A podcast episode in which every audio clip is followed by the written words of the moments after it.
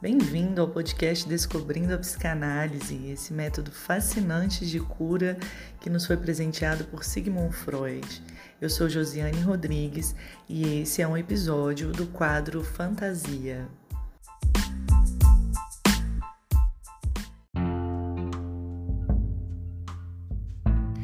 Bom, pessoal, hoje nós vamos falar sobre o que seria normal na pulsão sexual, né, nas relações sexuais. Então a gente vai começar esse trabalho é, lembrando que é, é exatamente em 1908 que Freud vai enfatizar que a pulsão sexual ela não está a serviço da reprodução, e sim da obtenção de prazer. Né? Então, as relações sexuais dos animais, sim, elas visam a reprodução. Então, um animal se aproxima do outro quando o outro está naquele período fértil. Né? No caso do ser humano, não.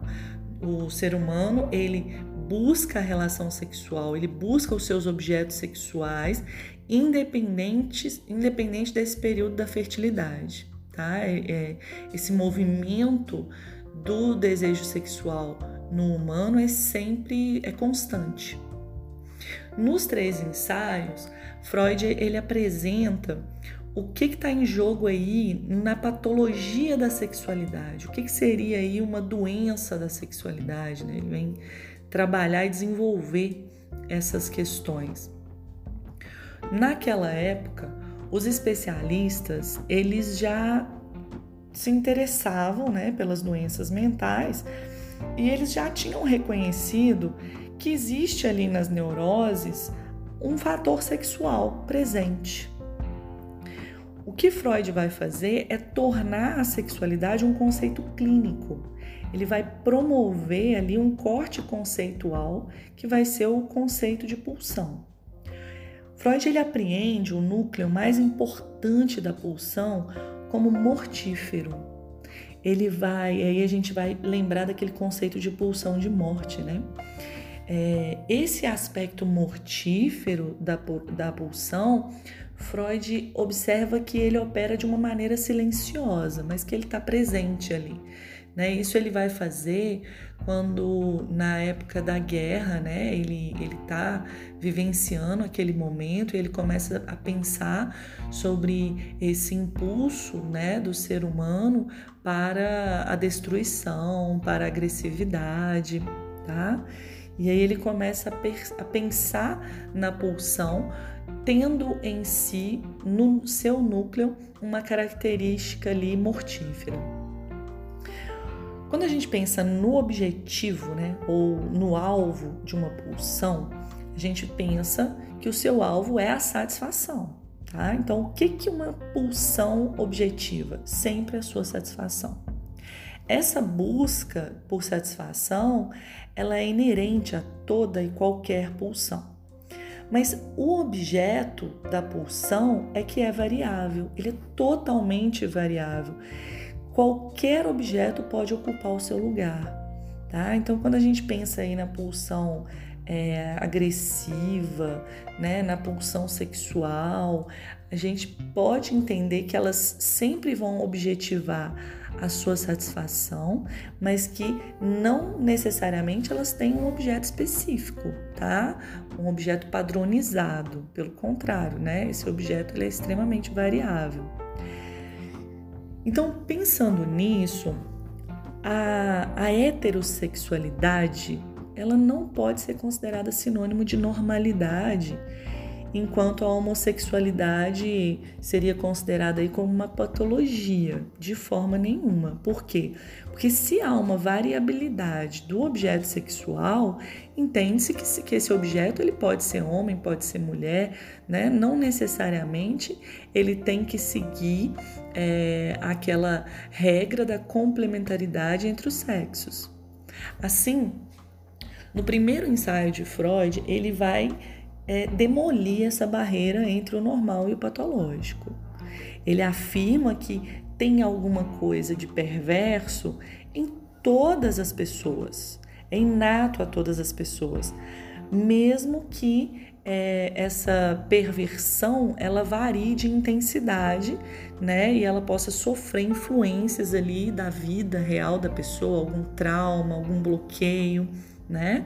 Mas a perversão sexual, ela está presente em todas as pessoas, porque se a gente for pensar que o sexo ele deveria a priori ser ter como objetivo a reprodução, qualquer relação sexual que não esteja objetivando exclusivamente a reprodução, a reprodução ela é, pode ser considerada uma relação sexual pervertida.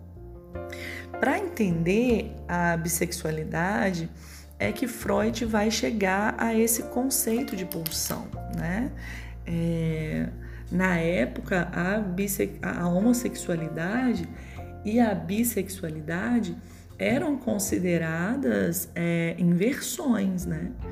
E aí, se a gente pensa numa inversão, é porque existia um pressuposto de que haveria uma versão correta né, para a relação sexual. É, hoje a gente não fala em psicanálise sobre bissexualidade, tá? Porque Lacan ele introduz um conceito que é o conceito do objeto A. E aí a gente já falou sobre esse objeto A lá, né, no nosso quadro Lacanianos, mas é, ao invés de abordar o problema da sexualidade pela via do imaginário, Lacan vai fazer isso pela dimensão do real. E o objeto A, a gente sabe que ele é o objeto causa de desejo, né? É o objeto que não existe e que por isso mesmo ele não pode ser considerado um objeto de desejo, mas um objeto que vem causar o desejo, né? Aquele objeto é, inexistente, impossível de ser, de ser alcançado, de ser atingido pela pulsão. Né? Nesse sentido, Lacan ele afirma assim que na relação não é uma mulher que o homem aborda, mas é a causa do seu desejo. É um objeto A, é algum objeto impossível de ser, é, de ser encontrado, né? mas que a mulher aí nesse, nesse momento ela está ocupando esse, esse lugar do objeto, tá? Mas que não é necessariamente ela que o homem busca quando ele a aborda e vice-versa, né? É, as diferentes escolhas imaginárias de objeto que Freud tematizou na sua teoria, elas vão ser reduzidas por Lacan à lógica do real. Então, Lacan ele não vai trabalhar por essa vertente né, de, de entender essas escolhas imaginárias de objeto como Freud fez, mas ele vai trazer isso para a lógica do real, que é inerente à falta de objeto. Né? Exatamente a falta de um objeto que faz com que nós busquemos imaginariamente outros objetos. Freud ele já salientava que o laço em nosso pensamento entre pulsão e objeto já devia ser afrouxada, né? Então ele já trazia isso para gente de que não existe uma relação direta entre pulsão e objeto, né? Ele vai valorizar ali o aspecto quantitativo da pulsão e não qualitativo, tá? A nossa cultura, o que, que ela faz? Ela ela privilegia determinados comportamentos humanos em detrimento de outros, não é verdade? É, as atitudes sexuais da nossa sociedade elas são determinadas pela política né? muitas vezes a política ela faz uso do discurso religioso para poder exercer domínio sobre o comportamento da população inclusive o comportamento sexual da população um exemplo disso, a gente pode pensar, foi a eleição do George Bush. Né? Apesar daquele, daquela é, proposta e de toda aquela postura né, é, destrutiva que era expressa no seu apoio à guerra né, contra o Iraque, ele foi escolhido. Isso mostra como que o conservadorismo, né, que era contrário à proposta do oponente de Bush, da aprovação do casamento entre pessoas do mesmo sexo, né, que é o, o same-sex marriage, ele prevaleceu ali. O povo americano ele preferiu exterminar outros povos e verem seus filhos morrerem na guerra a admitir o desejo homossexual.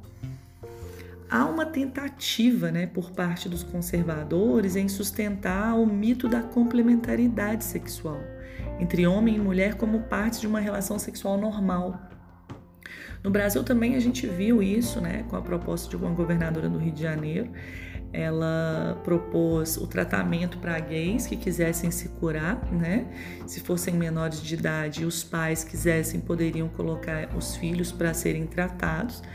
E essa proposta ela parte do pressuposto de que a homossexualidade é uma doença totalmente contrário aí ao nosso entendimento dentro da psicanálise.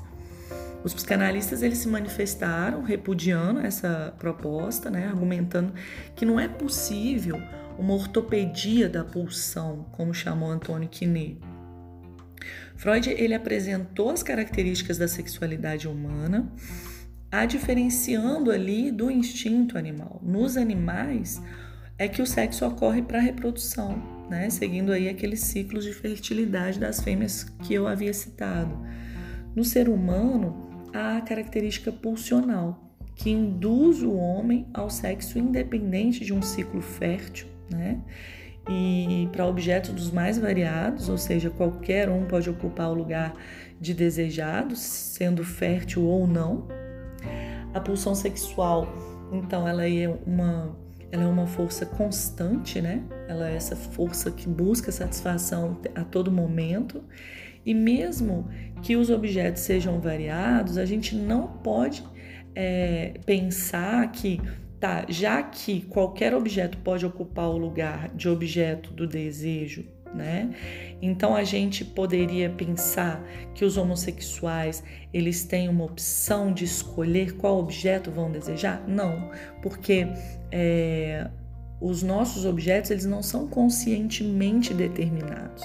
Né? Nós não temos esse poder de escolha consciente, racionalizada. Né? Então, mesmo que os objetos sejam variados, a gente não pode, é, eles não podem ser conscientemente escolhidos tá? Que isso fique claro, assim, a homossexualidade, ela não é uma opção sexual, ela é uma escolha de objeto que se impõe ao sujeito homossexual, tá? Bom, fiquemos por aqui e é, vamos continuar falando aí sobre esse tema, né, da pulsão, sobre a sexualidade, né, e a sua patologia ou não, tá? Um abraço virtual para vocês e até daqui a pouco.